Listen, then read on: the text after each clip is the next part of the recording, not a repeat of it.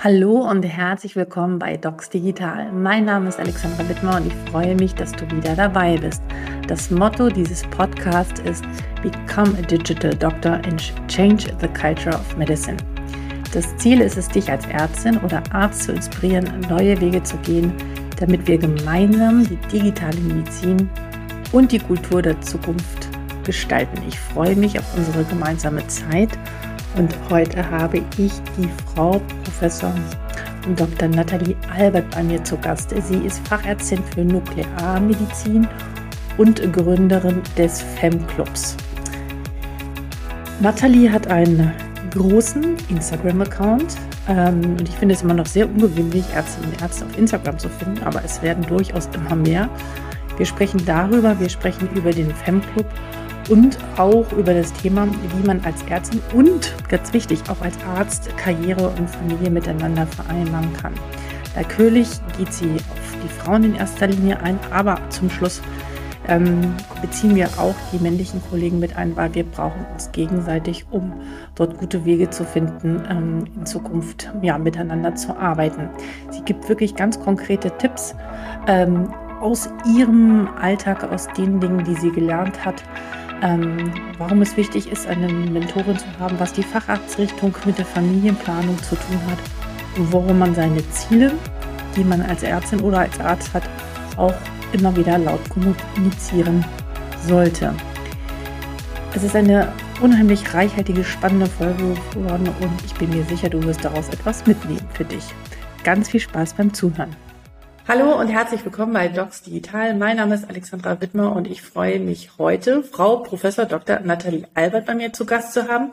Sie ist Fachärztin für Nuklearmedizin, Wissenschaftlerin, Mentorin, Speakerin und Frauennetzwerkerin des Netzwerks FemClub und auch noch Mutter. Schön, dass du da bist. Hallo Alexandra, ganz herzlichen Dank für die Einladung. Liebe Nathalie, ähm, ich bin auf dich aufmerksam geworden bei Instagram. Dort hast du schon eine, äh, eine, bist du schon ein bisschen länger tätig, hast mittlerweile so um die 600 Follower und es ist immer noch sehr ungewöhnlich, dass Ärztinnen oder Ärzte auf Instagram sind. Ich dachte eigentlich, als ich da das Profil erstellt habe, ich bin einer der ersten, aber nein, es gibt schon ein paar, aber auch noch nicht so viele. Ähm, wie kam es zu diesem Profil und wie kam es zu der Gründung dieses Femclubs. Mit diesem Thema trittst du nämlich bei Instagram auf. Was ist deine, deine Motivation und wie kam es dazu? Ja, äh, sehr gute Frage. Vor allem diejenigen, die mich kennen, wissen, dass ich eigentlich überhaupt nicht sehr aktiv war ähm, äh, ähm, auf Social Media Kanälen. Also ähm, ich hatte zwar irgendwann, ich glaube 2000 19 oder so habe ich, glaube ich, mal ein Instagram-Profil erstellt, ein privates, nachdem mich meine Assistenzärzte und Ärztinnen ausgelacht haben, dass ich äh, mich überhaupt nicht auskannte. Ähm, da habe ich es dann geschafft, ganze zwei Fotos hochzuladen. Eins war von von zwei Zebras, die ich auf einer Safari fotografiert hatte und eins, wo man mich nur ganz klein gesehen hat, weil es mir total peinlich und unangenehm war, Fotos zu posten und auch viel zu privat. Und ähm, Genau, und äh, das hat sich ja jetzt äh, deutlich geändert, weil ich ähm, drei wundervolle Mädels habe um mich herum, ähm, die sich selbstständig gemacht haben in der PR-Branche, äh, mit Little Stories Everywhere. Ähm, Werbung ist jetzt wieder aus.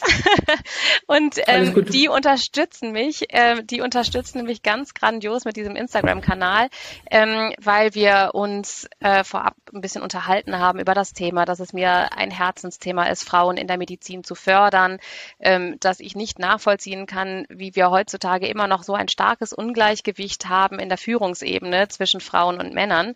Ähm, denn ist ja bekannt, dass inzwischen 70 80 Prozent ähm, Studienanfängerinnen und Anfänger weiblich sind, ähm, äh, in der Führungsebene aber eben nur noch 10 Prozent ähm, Frauen zu finden sind. Und über dieses Thema haben wir uns unterhalten und dann haben die drei gesagt, das kann nicht sein, wir müssen das auf jeden Fall nach vorne pushen und gerade wenn es dein, dein Herzensprojekt ist und du da leidenschaftlich dabei bist und gerne Frauen fördern möchtest, Frauen verbinden möchtest, ähm, auch Vorbilder vorstellen möchtest, dann wollen wir dich dabei maximal unterstützen in unserer Kernkompetenz. Und deshalb sieht jetzt diese, dieses Instagram-Profil auch so toll aus. Total. Ähm, weil ähm, weil äh, die Freundinnen von mir eben ähm, die Bilder alle schön aufbereiten und mich tatkräftig dabei unterstützen. Ja, man sieht das. Genau, und deshalb haben wir am Weltfrauentag ähm, dieses Jahr angefangen, dieses ja. ähm, Profil erschaffen und ähm, genau, haben jetzt äh, jetzt richtig losgelegt und ich freue mich total, dass ich jetzt schon 600 Follower ja, habe. Sehr schön. und mal schauen, wie das, ähm, wie das weitergeht. Genau. Sehr schön. Ähm, du hast mit den dreien darüber gesprochen und die haben gesagt, komm, da musst du was machen, aber du hast sicherlich auch mit Kolleginnen darüber gesprochen, oder? Ja, auch mit Kolleginnen. Ähm, wobei man muss sagen, wir sind halt im Alltag, in der klinischen Routine so beschäftigt mit dem, äh, mhm. äh, mit den ärztlichen Aufgaben. Mhm.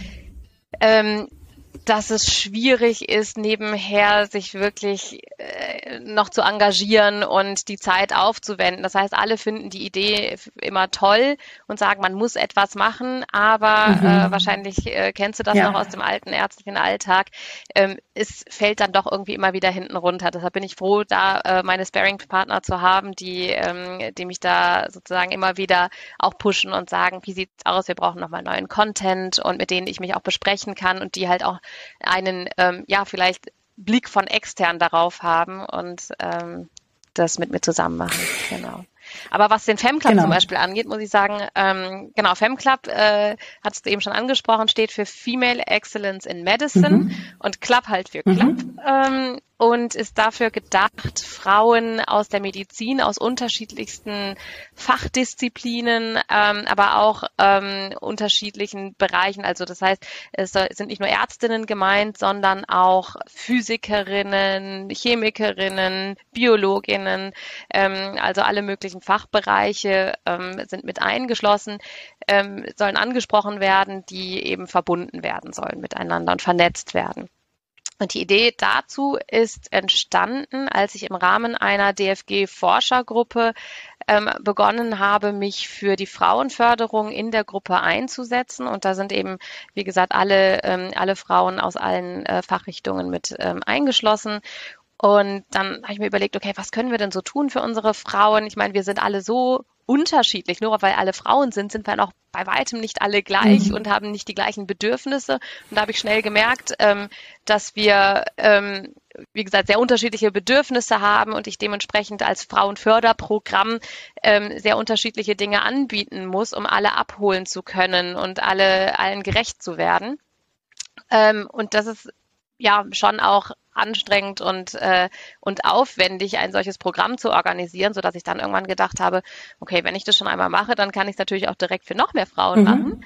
Und ähm, das Schöne ist ja auch zu sehen, ähm, je mehr Frauen sich untereinander vernetzen, desto größer ist der Benefit für jede Einzelne. Also das heißt, je größer das Netzwerk wird, ähm, desto größer ist auch die Wahrscheinlichkeit, dass ähm, Frauen aufeinandertreffen, die voneinander maximal profitieren können, ähm, die sich gegenseitig inspirieren können, unterstützen können und so weiter. Und dadurch ist die, äh, ist die Idee entstanden, diesen Femclub zu gründen. Okay, dann möchte ich noch ein bisschen genauer äh, reingehen. Ich verstehe es richtig, dass hier du sozusagen Inhalte anbietest oder Fragestellungen, worüber ihr diskutiert in einem separaten Forum, in einer separaten Gruppe oder trefft ihr euch live oder bei Zoom-Meetings oder wie sieht das aus? Und was sind so die drei, also das ist die erste Frage und die zweite Frage ist, was sind die drei häufigsten angefragten Themen von den Frauen? Mhm.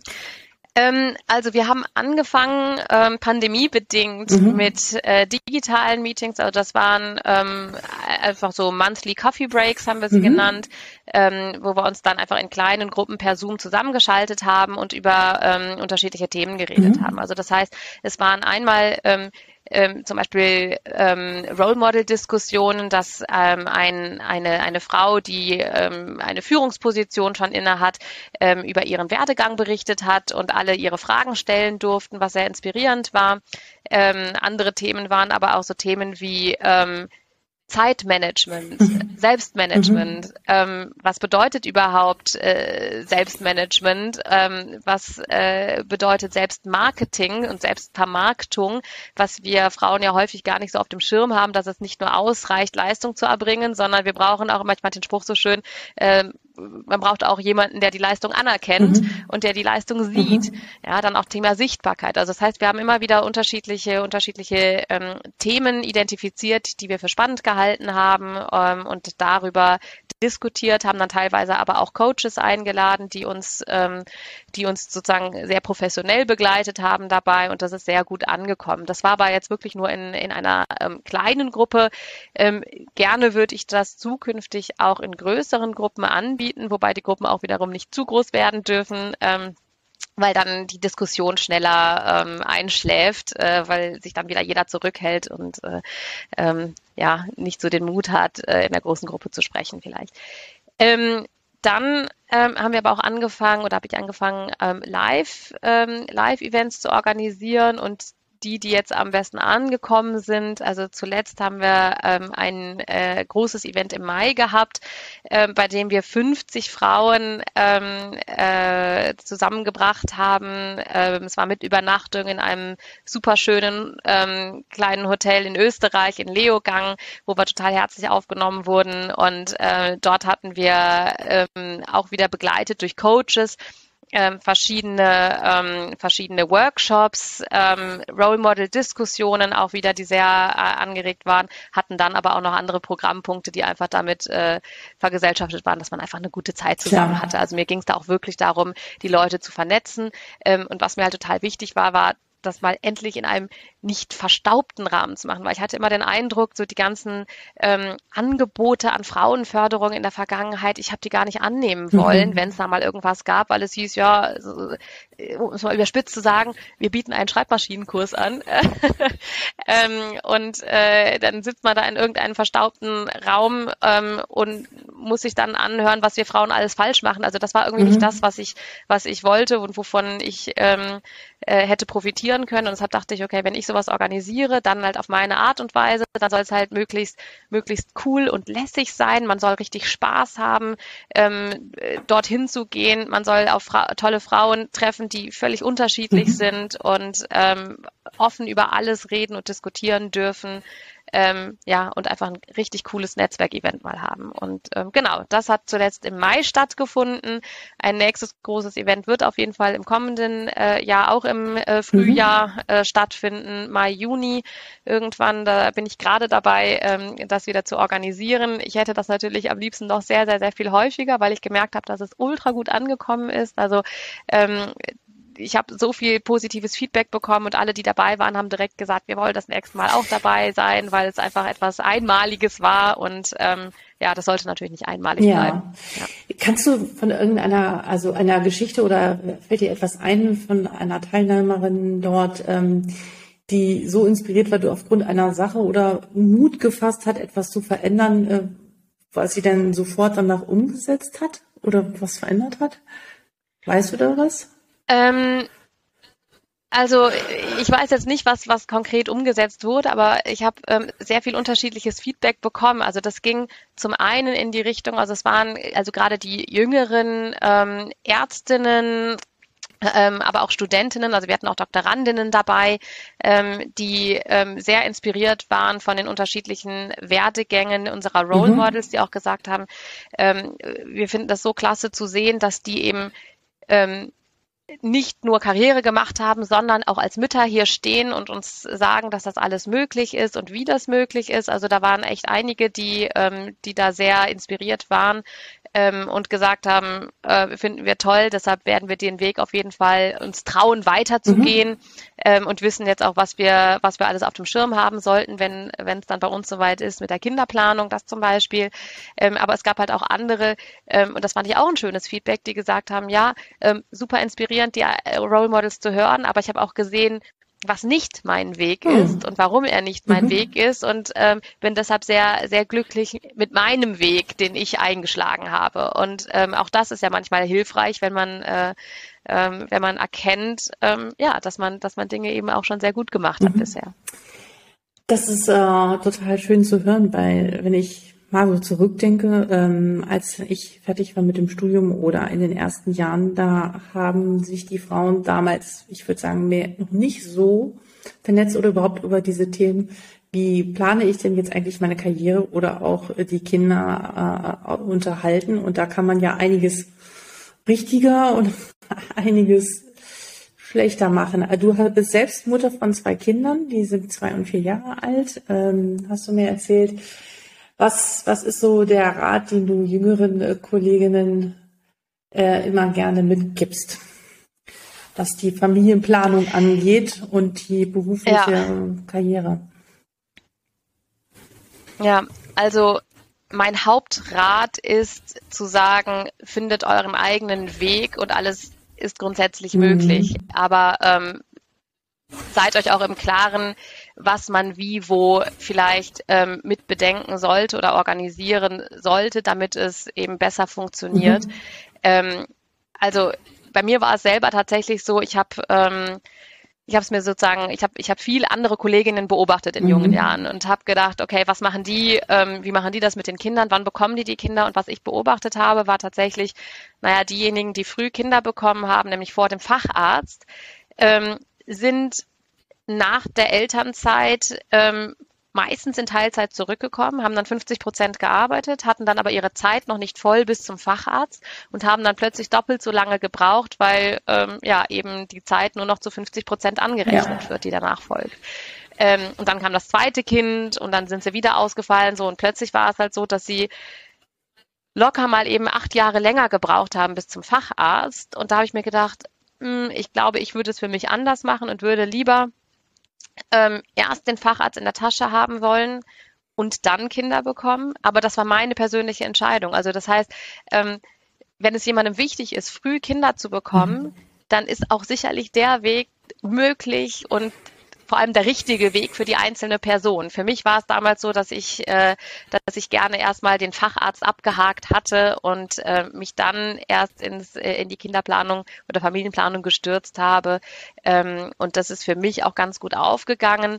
Ähm, es war auch so, dass ich tatsächlich dann schon, bevor ich die Kinder bekommen habe, meinen Oberarztposten hatte. Ah, okay. Und das war für mich persönlich auch wieder ein, ähm, ein, ein, ein wichtiger Schritt, weil ich da immer das Gefühl hatte, das kann mir jetzt nicht mehr mhm. genommen werden, sondern auch die Hürde habe ich jetzt ähm, geschafft und ich bin jetzt auf der auf der Ebene bereits ähm, und habe danach erst ähm, die Kinder bekommen. Aber wie gesagt, das ist nicht ein Tipp, den ich grundsätzlich allen geben würde, sondern das war das war mein persönlicher Weg, der für mich gepasst hat. Und wenn andere sagen, ah, ich will aber schon viel früher ähm, Kinder bekommen und ähm, und habe auch den richtigen Mann an meiner Seite, ähm, ähm, mit dem ich mir das äh, vorstellen kann oder die richtige Frau, dann äh, go for it auf jeden Fall. Also findet euren eigenen eigenen Weg. Das ist, das ist sozusagen meine Hauptmessage. Ja.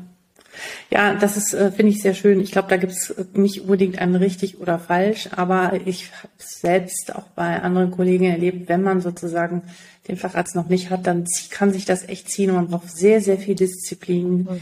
Und ein Arbeitgeber, der da äh, auch mitmacht, ja, das äh, in Teilzeit ähm, die Weiterbildungszeit zu sammeln, das ist ja immer noch gar nicht so einfach. Das ist eigentlich auch nicht mehr zeitgemäß, ja. ja.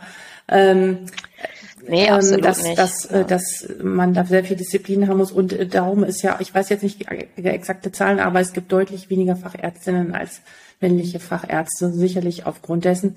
Ich ja. selbst habe damals auch äh, den, äh, die Facharztprüfung in dem ersten Elternzeitjahr gemacht und äh, hatte das dann äh, sozusagen damit äh, erledigt, ja. Und dann muss natürlich auch noch mal das private Umfeld dazu passen und der richtige Partner da sein und so weiter. Und das ist gar nicht immer so einfach.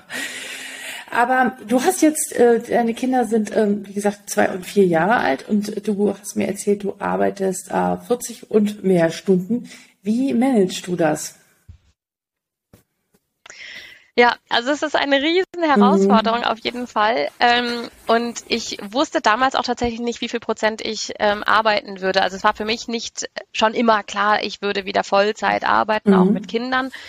Ähm, und vor allem war es so, man bekommt ja immer wieder gesagt, ah, mit Kindern ändert sich alles und ist, also ist definitiv mhm. so, kann ich nur unterschreiben. Es ändert sich ändert sich alles, vor allem schläft man sehr viel weniger ähm, und es ist echt anstrengend, aber gleichzeitig auch so super, super schön. Ich würde nichts missen wollen.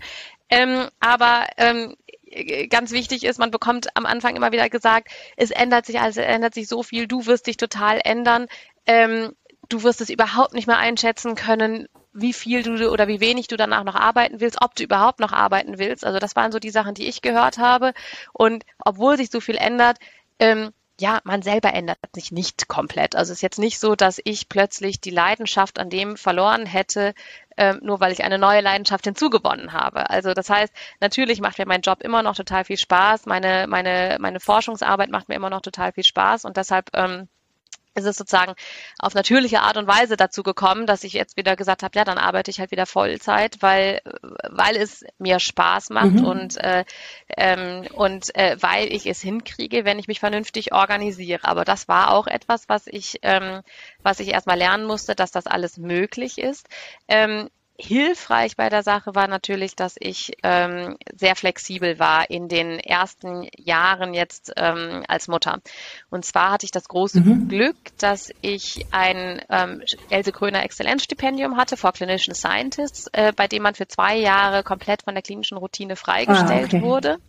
Ähm, und das habe ich jetzt tatsächlich bei vielen ähm, Role Models gehört, also bei vielen Frauen, die ähm, als Mütter trotzdem noch ihre Karriere verfolgen konnten, ähm, dass die in den Genuss eines Stipendiums in einer, sage ich mal, kritischen ähm, Lebensphase ähm, gekommen sind. Also das heißt, ähm, wenn man nämlich von der klinischen Routine befreit ist und relativ viel Flexibilität hat, was ähm, äh, was Zeit und Raum angeht. Also wenn es nicht essentiell ist, dass man um ja. 7.30 Uhr morgens oder 8 Uhr morgens am Arbeitsplatz da und da sitzt und dann wirklich bis ähm, 18 Uhr oder 17 Uhr oder 16 Uhr, was auch immer, ähm, vor Ort ist, sondern wenn man die Zeiten ein bisschen schieben kann, wenn man die Möglichkeit hat, auch mal von zu Hause aus zu arbeiten. Mhm ähm, dann hilft einem die Flexibilität auf jeden Fall, ähm, die Vereinbarkeit äh, zu steigern und das ähm, eben hinzubekommen mit Familie. Also das ist ein ganz wichtiger Punkt gewesen.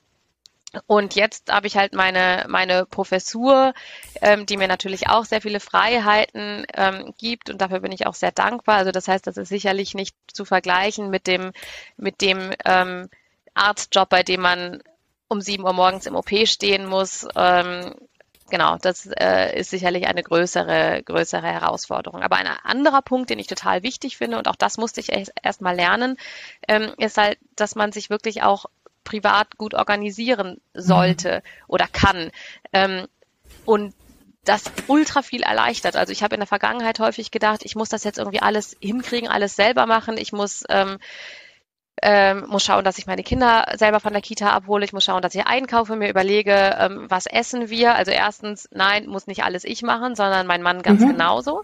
Ähm, das war die eine wichtige Erkenntnis. Aber die andere wichtige Erkenntnis war auch zu sagen, naja, er arbeitet auch Vollzeit und äh, verfolgt auch seine Karriere. Das heißt, natürlich können wir schauen, dass wir uns selber total kaputt machen und der eine einkaufen geht und äh, der andere noch kocht und so weiter. Oder wir können ganz pragmatisch sein, so wie wir das im Job auch machen würden und sagen, ähm, nee, dann müssen wir halt Geld mhm. in die Hand nehmen und diese Aufgabe an eine andere Person übertragen, auch wenn man da erstmal investieren muss, aber es lohnt sich, weil ähm, ja, sonst, äh, sonst müssen wir die Zeit opfern und ähm, der Tag hat halt nur mal 24 Stunden. Und Exakt, also Haushaltshilfe und Nanny ist obligat, ja, das muss sein. Anders funktioniert es nicht. Ja, total. Also Genau, also man braucht definitiv zusätzliche Hilfe, sonst kann das nicht funktionieren. Die einen haben, haben Eltern, Schwiegereltern in der Nähe, das ist bei uns zum Beispiel leider nicht der Fall, Habt obwohl ähm, die auch immer wieder tatkräftig unterstützen. Ja. Genau, das wollte ich gerade sagen. Wir okay. haben halt eine Au pair. Ähm, das heißt, bei uns war wirklich lange die Überlegung, wie machen wir das? Ähm, äh, investieren wir in eine Nanny, die langfristig bleibt, was natürlich toll ist, aber ähm, ja, ist natürlich auch nochmal ein ganz anderer Kostenpunkt, äh, wenn man in München eine Vollzeit-Nanny haben möchte. Ähm, und ähm, die Arbeitszeiten oder die Zeiten, in denen ich die oder wir die Unterstützung zu Hause brauchen, ähm, die sind halt so, dass wir morgens von sieben bis neun auf jeden Fall einmal viel Unterstützung brauchen bei den, beim Fertigmachen der Kinder, Frühstück vorbereiten und so weiter.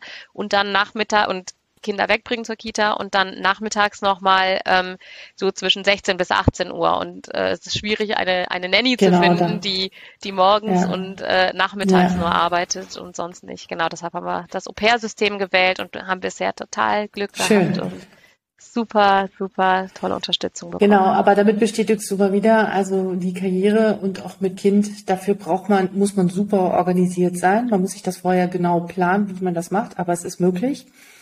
Und ähm, man braucht aber auch wirklich dieses Backup. Ne? Also wenn das nicht da ist, äh, dann ist dann ist es schon schwierig und eine Herausforderung. Was mir in diesem Rahmen einfällt, Total. ist ähm, dass mir vor kurzem hat mir eine, eine ärztliche Kollegin geschrieben, ähm, die auch irgendwo im, ein bisschen im Umland von Bayern wohnt, irgendwo auf dem Dorf. Und sie sagte, sie hätte so ein schlechtes Gewissen, wieder arbeiten zu gehen, weil ihr ganzes Umfeld dort, wo sie ist, die Mütter alle zu Hause bleiben. So, und die hat wirklich ganz groß damit zu kämpfen mhm. gehabt. Begegnet dir das auch häufiger? Und ich denke, was kann doch gar nicht sein. Wir, wo sind wir denn hier? Also, das ist doch aus einer anderen Zeit, aber es ist doch wahrscheinlich immer noch sehr wohnortabhängig. Ähm, aber dass auch sogar ärztliche Kolleginnen ja. Wirklich in diese Situation kommen, dass sie äh, dann denken, sie sind, äh, sie können ihre Kinder nicht abgeben, das, das hat mich doch sehr erstaunt.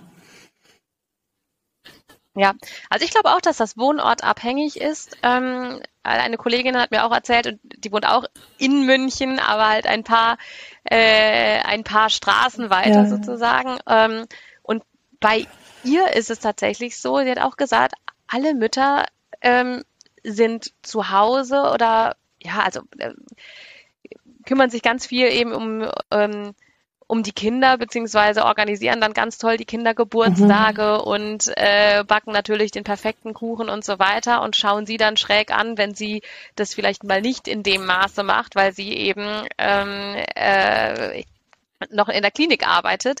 Ähm, und ähm, ja, hat auch gesagt, sie hätte da teilweise ein schlechtes Gewissen, ähm, ich persönlich habe das schlechte Gewissen jetzt nicht so, aber weil ich halt auch 100 Prozent arbeite und den und den ähm, Müttern gar nicht so begegne, ähm, die komplett zu Hause bleiben. Also das heißt, ich ähm, ich bin halt hier in der Klinik umgeben von anderen Müttern, genau. die auch arbeiten. Ja? Das heißt, ähm, äh, deshalb habe ich da jetzt nicht so das schlechte Gewissen. Aber ich kann es total nachvollziehen und was was ich auch immer wieder sage, ist, ich finde es so schade. Es ist ja auch völlig in Ordnung. Ich würde auch nicht bewerten, wenn wenn Mütter sich entscheiden Vollzeitmutter zu sein und nicht mehr erwerbstätig zu sein, das ist, finde ich, völlig, völlig legitim und das ist wieder, wieder dieses typische, jeder soll ja. seinen eigenen Weg finden.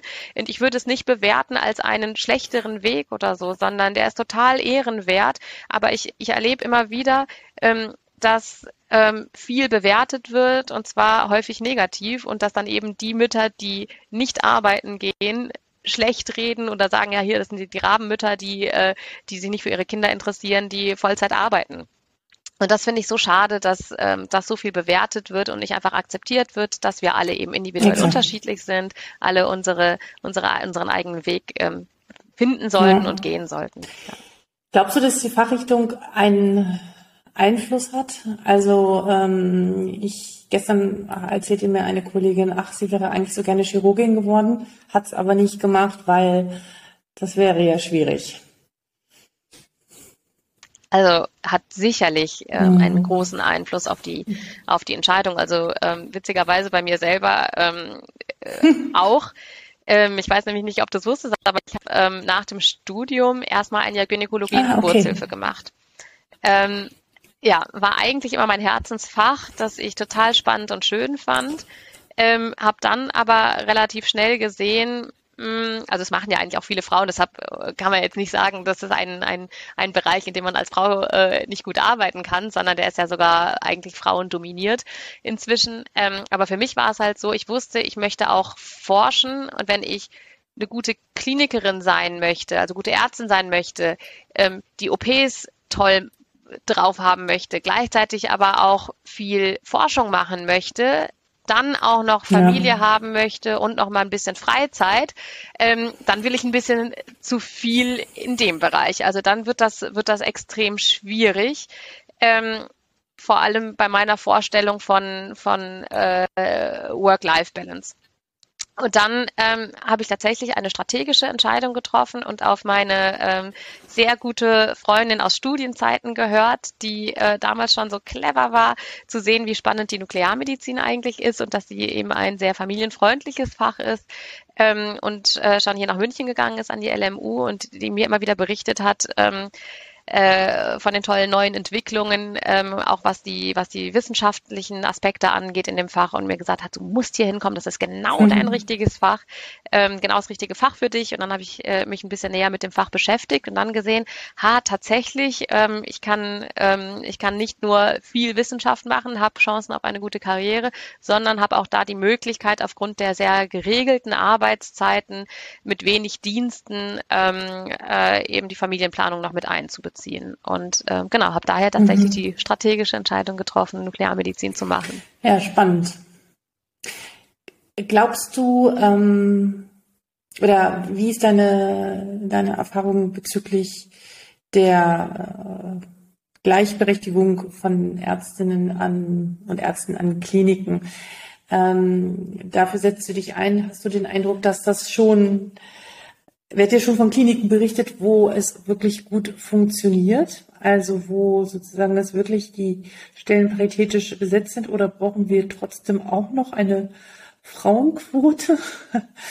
So, ähm, äh, was ist so deine Erfahrung? Ich möchte ja immer hier gerne so über Leuchtturmprojekte berichten und nicht immer nur meckern. Ja. Ja, weil meckern, das sind wir alle und wir wissen alle, äh, das ist irgendwie doof und ätzend. Na, total. Aber wir wollen ja Lösungen finden und ähm, dazu möchte ich ja nun auch mit beitragen.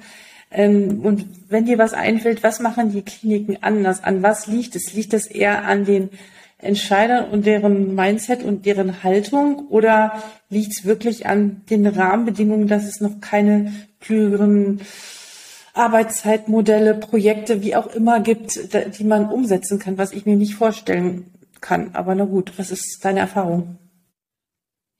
Ja, ich würde so gerne jetzt schreien, ja, wir haben schon Gleichberechtigung an den Kliniken und es gibt welche, die es total gut umsetzen. Aber ähm, Ach, nee, leider, leider sehe ich das hier im Klinikalltag wirklich anders und kriege das auch von den ganzen Kolleginnen und Kolleginnen immer wieder gespiegelt, ähm, dass es doch eine sehr starke Ungleichbehandlung gibt von, von ähm, Männern und Frauen.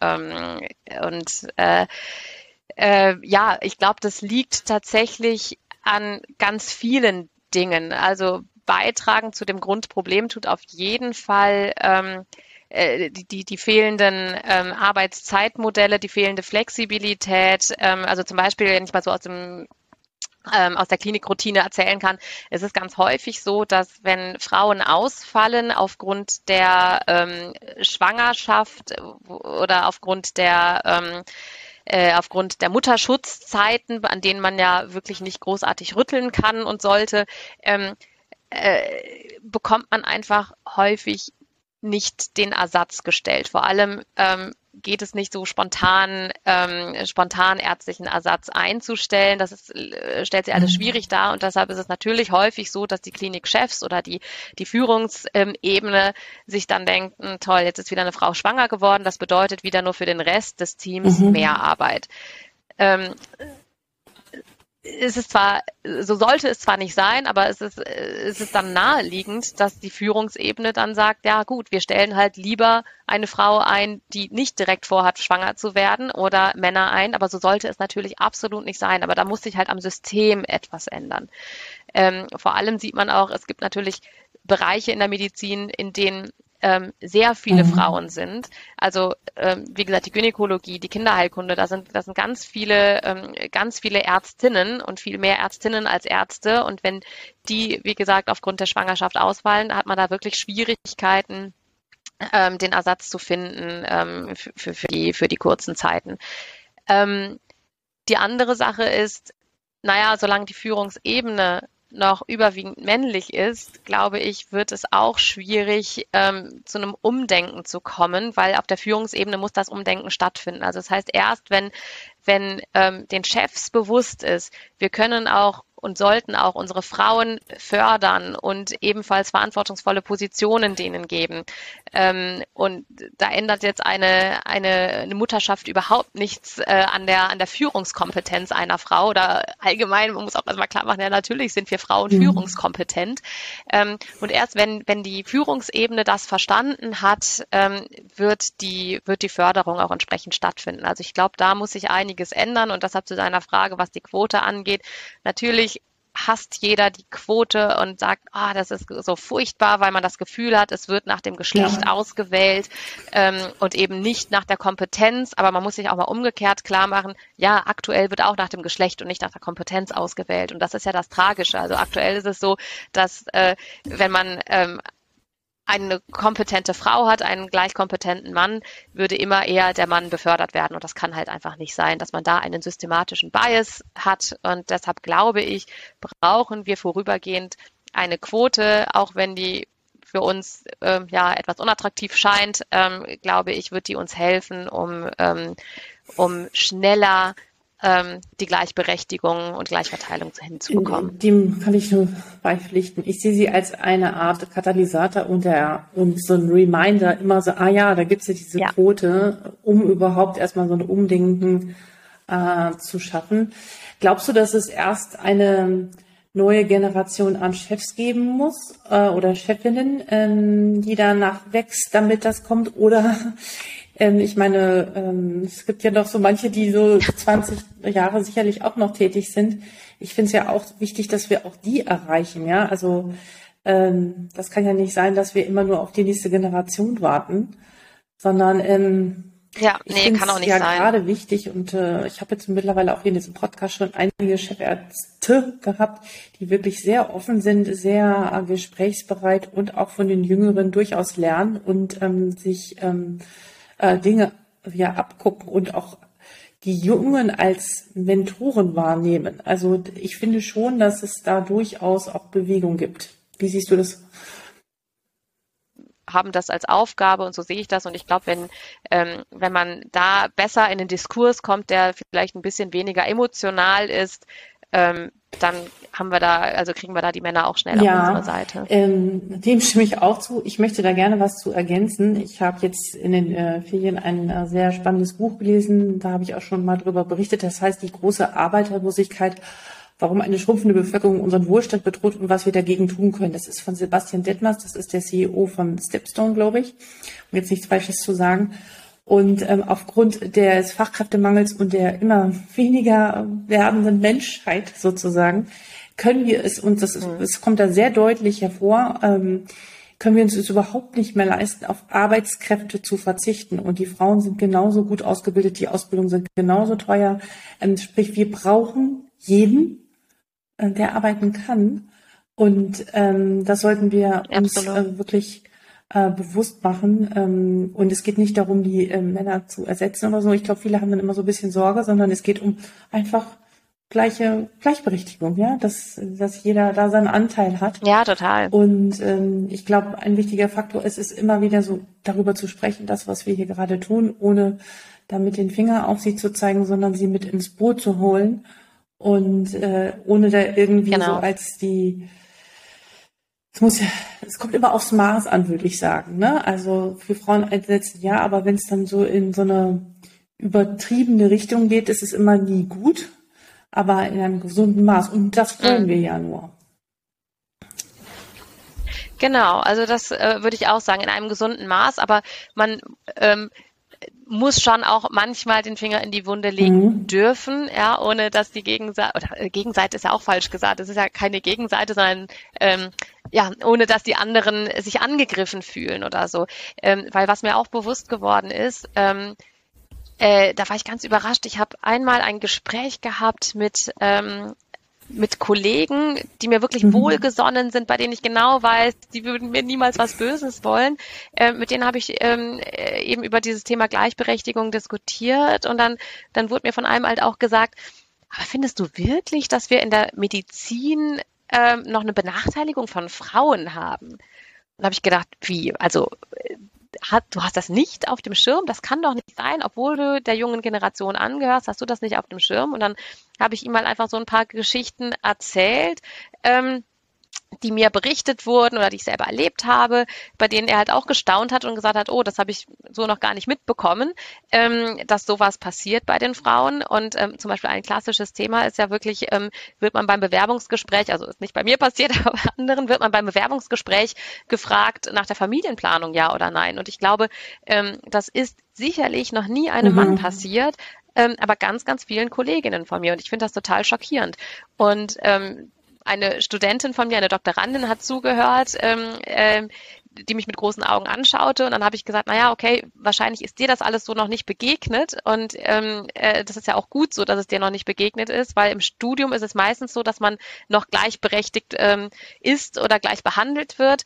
Ähm, genau. Das ändert sich aber leider im, im Job dann doch ganz schnell oder kann sich schnell ändern und dann hat sie mich angeschaut und hat gesagt, naja, hm, sie hat auch mal eine, ähm, eine Formulatur gemacht in einer Abteilung, in der sie sich gerne bewerben wollte später und hat dann nach einem Monat ähm, härtester Arbeit, in der sie wirklich, in, äh, in dem Monat hat sie alles gegeben, hat bei den Nachtdiensten mitgemacht und war super fleißig und hat dann nach einem Monat ähm, mit dem dortigen Chef gesprochen, um zu sagen, ähm, ja, ich ähm, äh, wollte nur mal sagen, dass ich sehr großes Interesse hätte, vielleicht auch eines Tages ihrer, ihrer Klinik beizutreten. Und dann kam halt ein Spruch in Richtung, ja, wenn Sie keine Familienplanung haben, sind Sie hier genau richtig. Und das hat mich total schockiert, dass das, dass das so früh tatsächlich schon mitgeteilt wird. Ähm, und ich glaube, auch mein männlicher Kollege ist aus dem Staunen nicht mehr rausgekommen und hat gedacht, okay, ähm, hat er tatsächlich so noch nicht mitbekommen, dass das so extrem sein kann. Ähm, und äh, ich glaube, der denkt jetzt heute mhm. auch anders als vor dem Gespräch. Und das meine ich halt mit, man muss einfach in den Diskurs kommen und, ähm, und die Awareness dafür schärfen, dass es eben noch ganz viel Ungleichbehandlung gibt. Ähm, und das hat nichts damit zu tun, dass das eine Geschlecht gegen das andere wäre, sondern nein, wir sind oder wir sollten alle, alle miteinander ähm, arbeiten und ähm, genau einfach nur für, für, für Gerechtigkeit einerseits sorgen und auf der anderen Seite eben auch ähm, schauen, dass wir das Potenzial unserer Gesellschaft ähm, so gut es geht ausschöpfen. Ja. Dem würde ich jetzt gerade gar nichts mehr hinzufügen, das hast du äh, wunderbar zum Ende zusammengefasst. Ich ähm, würde gerne, aber es hat auch was damit zu tun, das Thema Gleichberechtigung, Digitalisierung darauf eingehen. Als ich ähm, angefangen habe, da gab es nur die Möglichkeit Praxis oder Klinik oder gar nichts. So. Ja, und mhm. heutzutage ist ja schon so, dass aufgrund der Digitalisierung, aufgrund der Remote Work gibt es auch immer mehr Positionen und Möglichkeiten für Ärzte, ähm, auch ähm, anders zu arbeiten. Ähm, gleich auf der, auf der anderen Seite bin ich mir gar nicht immer so sicher, ob das zur Gleichberechtigung beiträgt, weil ähm, ich äh, schon durchaus auch die eigene Erfahrung gemacht habe beim Recruiting von ärztlichen Kollegen und Kolleginnen, dass hauptsächlich Frauen sich auf die Remote-Jobs beworben haben, die dann gesagt haben, naja, das kriege ich mit der Familie vereinbart. Was ist deine Erfahrung? Nicht, dass es da so eine Art zwei Klassenärzte gibt, die einen, die sozusagen wirklich nach vorne dran sind und das sind nach wie vor die männlichen Kollegen und dann die Frauen, die dann diese Remote-Jobs machen äh, und dann mit dem Kind auf dem Arm da sitzen. Ja, ähm, stimme ich total zu. Also, aber das ist ja ähnlich wie ähm, Teilzeitmodelle, ja, genau. die ja auch die Vereinbarkeit ähm, erhöhen. Und ähm, da sieht man ja auch, die meisten Teilzeitjobs haben halt eben Frauen und nicht Männer. Ähm, und ich glaube, das ist, äh, also man, man sollte die Digitalisierung auf jeden Fall als große Chance sehen. Also für mich war es auf jeden Fall eine Riesenchance, von zu Hause aus eine Zeit lang arbeiten zu können in einer, äh, sag ich mal, kritischen, kritischen Phase. Ähm, deshalb ich sehe ähm, die Digitalisierung als wirklich Riesenchance, die aber eben nicht nur von den Frauen genutzt werden sollte, sondern gleichermaßen von den Männern. Das gilt aber auch für, für Teilzeitmodelle, ähm, die auch nicht das Lösung, die Lösung für, für, für die Frauen sind, sondern, ähm, sondern die Vereinbarkeit, wie gesagt, nur erhöhen. Ähm, und ich glaube, da müssen wir auch wieder anders ansetzen und sagen, ähm, es sollte genutzt werden, aber wir sollten uns alle klar machen, dass Männer gleichermaßen ähm, solche Chancen für die, für die Vereinbarkeit ergreifen sollten, damit, ähm, damit auch sie ähm, mehr beteiligt sind an der, an der Care-Arbeit und so weiter. Also ich sage immer, Gleich äh, Gleichberechtigung heißt auch Gleichbeteiligung. Wir müssen uns halt klar machen, dass nicht nur die Frauen, nicht nur die Mütter verantwortlich sind für die, ähm, für die Care-Arbeit, für die Hausarbeit, sondern die Männer gleichermaßen. Und ähm, ja, die Digitalisierung kann auf jeden Fall geschlechterunabhängig total dabei helfen, ähm, die Vereinbarkeit äh, zu ermöglichen. Hast du bei all diesen Themen, die dich so bewegen und ähm, die du jetzt auch, wo du dich positionierst, neben der Nuklearmedizin und der Wissenschaft, hast du eine Mentorin oder einen Mentor gehabt oder Vorbilder, wo du, wo du gesagt hast, so möchte ich das machen und äh, da möchte ich was mitgestalten? Ja, ähm, habe ich tatsächlich. Ich habe eine so tolle Mentorin gehabt oder habe ich immer noch, weil ich würde sagen, sie definiert sich wahrscheinlich als, äh, als Lifetime-Mentorin. Äh, ähm, eine ganz tolle Professorin, ähm, die ich auch auf einem Instagram-Kanal vorgestellt habe, Professor äh, Körte. Ähm, die ähm, im Rahmen eines Mentoring-Programms der Universität mir zugeordnet wurde. Ähm, und das war für mich wirklich, also sie war der absolute Eye-Opener ähm, für mich, weil sie äh, Mutter von drei Kindern ist, gleichzeitig Professorin, ähm, eine einfach wahnsinnig inspirierende Person mit einer positiven Energie und ähm, wenn man mit ihr redet, hört man eben nicht die ganzen negativen Sachen, was, was läuft alles schief, sondern sie bietet Lösungen an. Und das fand ich damals wahnsinnig hilfreich, weil sie wirklich konkrete Tipps gegeben hat. Sie war diejenige, die mir gesagt hat, pass auf, ähm, wenn du Kinder hast und einen Mann hast, der auch eine Karriere verfolgt ähm, und ihr nicht einfach den, den, den Rollentausch machen könnt, äh, was das veraltete Rollenbild angeht, ähm, dann macht es so und so und so, holt euch auf jeden Fall Unterstützung, sei es entweder Au pair oder Nanny oder irgendwen anders, aber ihr braucht definitiv jemanden. Ähm, ja, das kostet alles Geld, ähm, egal, investiert, das sind jetzt die nächsten zehn Jahre, ähm, das müsst ihr als Investment in eure Familie sehen, als Investment in die Karriere sehen ähm, und so weiter und so weiter. Sie war super pragmatisch und ähm, war mir wirklich ein, ein, ein riesengroßes Vorbild. Und das ist eine Person, die ich auch wirklich jetzt heute immer noch kontaktiere reagiere, wenn ich irgendwelche ähm, irgendwelche Rückfragen habe, irgendwelche größeren Entscheidungen treffen muss oder so, dann ist sie eine Person, die ich immer wieder ähm, kontaktieren kann und ähm, die mir da super zur Seite steht. Also das ist die eine Person. Ähm, die andere Person ist äh, meine enge Freundin äh, Vera, die jetzt auch Kollegin von mir ist, die mich damals hier in die ah. Nuklearmedizin geholt hat ähm, und die ähm, genau und die mir im Grunde genommen eigentlich wie eine große Schwester, würde ich fast sagen, immer zur Seite gestanden hat und mir schon früh gezeigt hat, ähm, was meine, wie ich meine Ziele definieren sollte. Und ich habe immer gesagt, ja, aber also, die, also ich bin damals in die Nuklearmedizin gekommen und sie hat direkt gesagt, so dein Ziel muss es sein, zu habilitieren. Und ich habe damals gedacht, wie habilitieren? Ich kann ich das? Ich weiß es doch gar nicht. Und ist das nicht eher das Resultat von dem, was kommt, wenn ich sehr fleißig bin? Also ich dachte, es wäre anmaßend zu sagen, mein Ziel ist die Habilitation. Das ist doch total eingebildet zu meinen, man, man, man kann das. Und dann hat sie gesagt, nee, das musst du machen, weil wenn andere das nicht auf dem Schirm haben, dann werden sie dich nicht fördern, dann werden sie dich nicht mal ähm, von der klinischen Routine befreien äh, für einen Tag, damit du ein Paper fertigstellen kannst oder sowas, sondern das musst du sagen, damit die Leute dich so auf dem Schirm haben. Und ähm, das hat mir sehr, sehr viel geholfen, dass sie mir damals äh, all diese Tipps an die Hand gegeben hat und mich da auf dem Weg äh, sehr eng begleitet hat. Total spannend und äh, schön. Ich hatte äh, zu der damaligen Zeit äh, solche Mentoren nicht. Ich glaube, das ist auch diese Mentorenprogramme, das gibt's immer mehr, auch an Kliniken. Ich weiß aber nicht, ob es das an jeder Klinik mittlerweile gibt. Eigentlich glaube ich es noch nicht. Wäre aber sinnvoll, wenn man das so hört, dass eigentlich jeder äh, junge Kollege, frischer Assistent einen etwas ältere oder älteren Kollegen an die Seite bekommt, äh, als Ansprechpartner, weil man kann ja, man muss ja nicht alle Fehler wieder äh, Total. machen, wenn tausend andere sie schon gemacht haben. Und das kann ja unheimlich ermutigend sein. Absolut. Ja, total. Also das ähm, als, als, als Anfänger weiß man ja noch überhaupt nicht, wie der Hase läuft. Und wenn da einfach jemand ist, der einem sagt, darauf solltest du achten, das ist sinnvoll und mhm. so weiter, dann ist das wahnsinnig viel wert.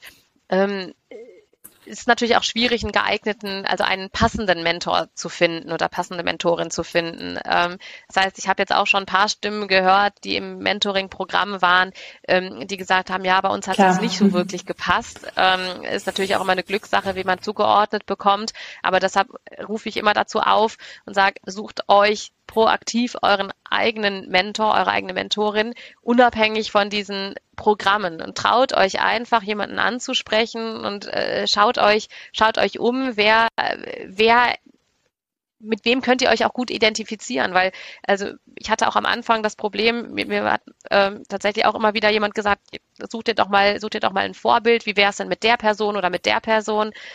Dann habe ich teilweise gesagt, ja, nee, die ist ja wahnsinnig ähm, äh, ja, kratzbürstig oder so. Die Person hat zwar unheimlich viel geschafft, aber äh, so, so hart bin ich nicht im Auftreten. Ich, ich bin halt einfach softer unterwegs, ja. mit der konnte ich mich dann nicht identifizieren. Und dann war dann eine nächste Person, bei der ich gesagt habe, hm, äh, auch nur schwer zu vergleichen, weil die Person hat keine Kinder mhm. oder möchte keine Kinder. Und ähm, bei mir ist es halt so, dass ich immer wusste, ich möchte Kinder haben und dann hatte ich sie irgendwann ähm, und dann kann man die Situation tatsächlich nicht mehr gut vergleichen. Also das heißt, ähm, es ist schon nicht ganz leicht, die für sich passende Person zu finden, aber deshalb ist es mir halt auch so ein Anliegen, Role Models, also und vor allem die unterschiedlichsten Role Models sichtbar zu machen und diese zu präsentieren, auch eben über den Instagram-Kanal ähm, und dann über die Events nochmal zu vernetzen, damit eben möglichst viele Frauen zusammengebracht werden und voneinander profitieren können. Und übrigens ist es auch so, dass auch die,